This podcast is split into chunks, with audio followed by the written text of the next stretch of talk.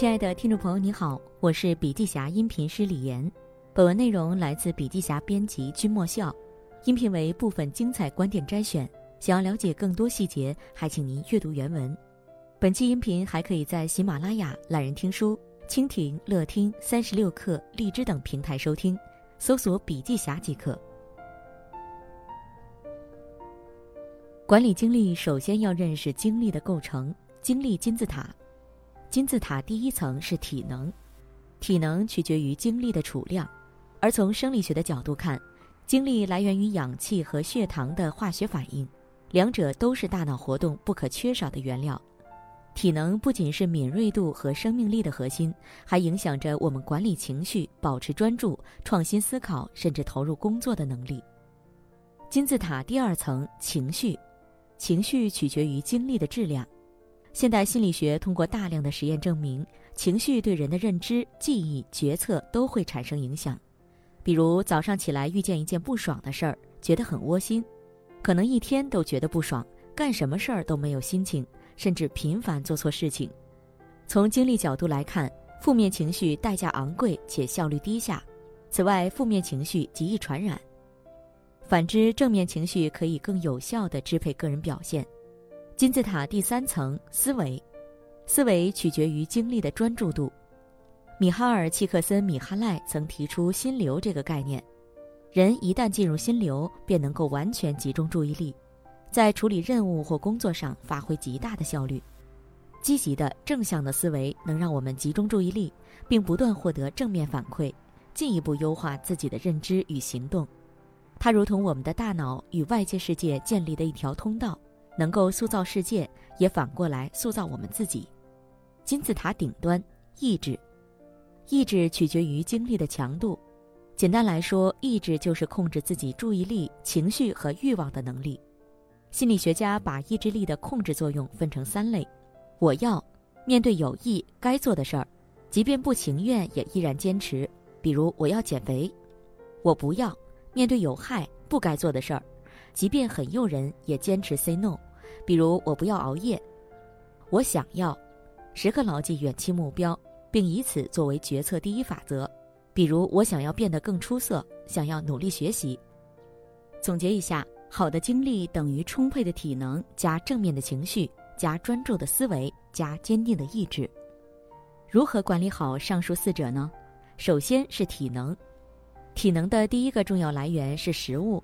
人体必需的营养素主要有七大类，分别是碳水化合物、蛋白质、脂类、维生素、水、无机盐和膳食纤维。其中能为我们提供能量的主要是碳水化合物、蛋白质、脂类。要想精力充沛，吃的方面有三条需要着重关注的：第一，合理摄入，根据成年人的燃料比例为碳水化合物百分之五十五，蛋白质百分之十五。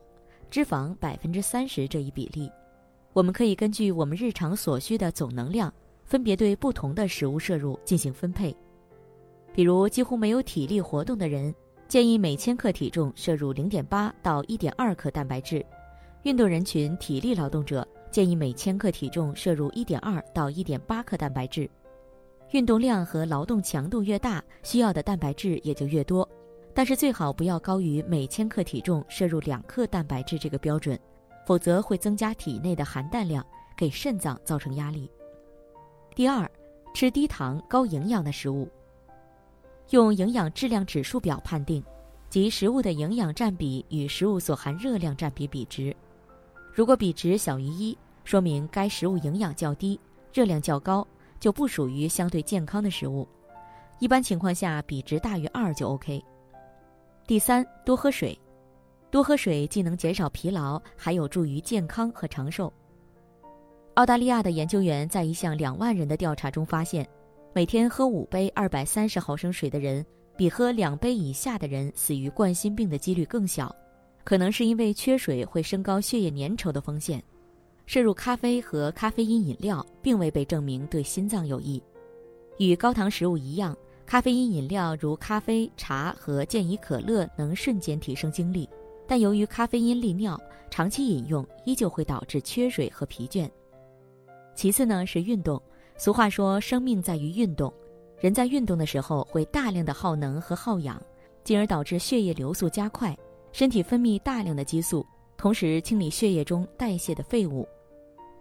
美国运动医学会曾提出一套运动金字塔理论，它将我们日常生活中的运动分为生活形态的体能活动、伸展运动、有氧运动、肌肉势能运动和静态活动这五类。尤其要注意的是，提升心肺功能非常重要。这个指标代表着我们泵血和供氧的能力强弱，用以维持大脑等身体各器官和肌肉的正常活动。心肺功能差的人往往会面临各种疾病的挑战，心脏衰退和心脑血管疾病、糖尿病、高血压的风险就会更大。三十分钟左右的匀速慢跑、游泳、自行车和跳绳，对于提升心肺功能有很大的帮助。睡得好，除了进食和运动。睡眠是人类最重要的精力恢复来源，精力旺盛的人睡得少，绝对是个错误的认知。大约有五十项研究表明，思维能力及反应时间、专注力、记忆力、逻辑分析及辩证能力会随着睡眠不足而衰退。睡眠需求随年龄、性别、基因、体能而异，但普遍的科学共识是，人体每晚需要七至八小时的睡眠才可以运转良好。睡眠时长。医学上，睡眠有五个不同阶段的周期，分别是入睡期、浅睡期、熟睡期、深睡期和快速动眼期。一个完整的睡眠周期大概会持续九十到一百二十分钟的时间，而我们一个晚上会经历四到五个周期，总共睡六到九个小时。比如，当你不清楚自己一晚上要睡几个睡眠周期时，就按五个周期的平均值开始睡。假设你的固定起床时间是七点半。那往前推五个睡眠周期，入睡时间就是午夜十二点。如果你需要半小时才能入睡，那么你需要提前半个小时，也就是十一点三十分上床睡觉。睡眠用品，要说能影响我们睡眠质量的物品，那一定非床莫属了。在自己能力范围之内，购置一个相对不错的床垫。当你采用侧卧的睡姿时，保证颈部、脊柱和臀部形成一条平滑的直线时。如果你的头和床垫之间的空隙超过六厘米，几乎等于双手交叠起来的高度，那只能说明这张床垫太硬了。如果你的整个臀部都陷入到床垫中了，那说明这张床垫太软了。最后呢，尽量使用低敏性、透气舒适、清洁干净的床垫套、床单、羽绒被、被套、枕套和枕头。接下来我们要说的是睡眠环境，记住，卧室是用来睡觉休息的地方。保持朴素简单是最好的。其次，墙壁尽量刷成白色，并且不要在墙壁上挂任何东西，因为色彩会造成刺激。第三，注意光线与温度。如果你的卧室能在关灯后达到一片漆黑，那是最理想的。同时，房间保持在十六到十八摄氏度最理想。最后是营造安全感，比如锁上家中所有的门窗，在床头放一张爱人的照片。或者抱着你最喜欢的玩偶睡觉，情绪管理将威胁转换为挑战。从心理学上来讲，负面情绪包括但不限于焦虑、紧张、愤怒、沮丧、悲伤、痛苦等。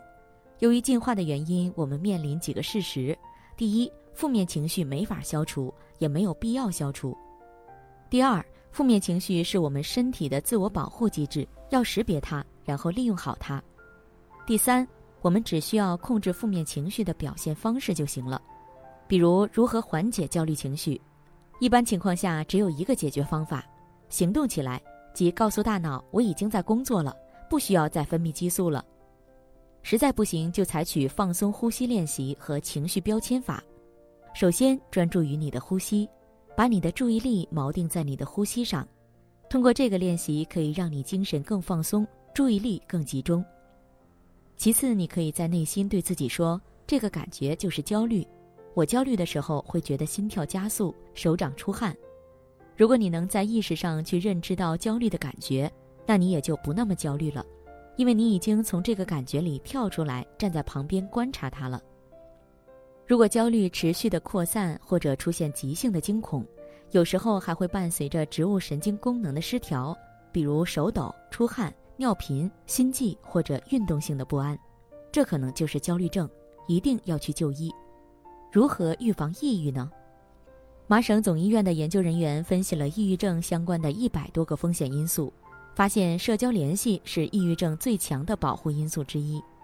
他们提出以下几个方法：第一，建立可靠的人际关系；第二，要设法睡好觉；第三，多到户外活动；第四，适当做些保护，对会惹你生气的人敬而远之，以避免生气；对于不可抗拒的刺激，要提高承受能力。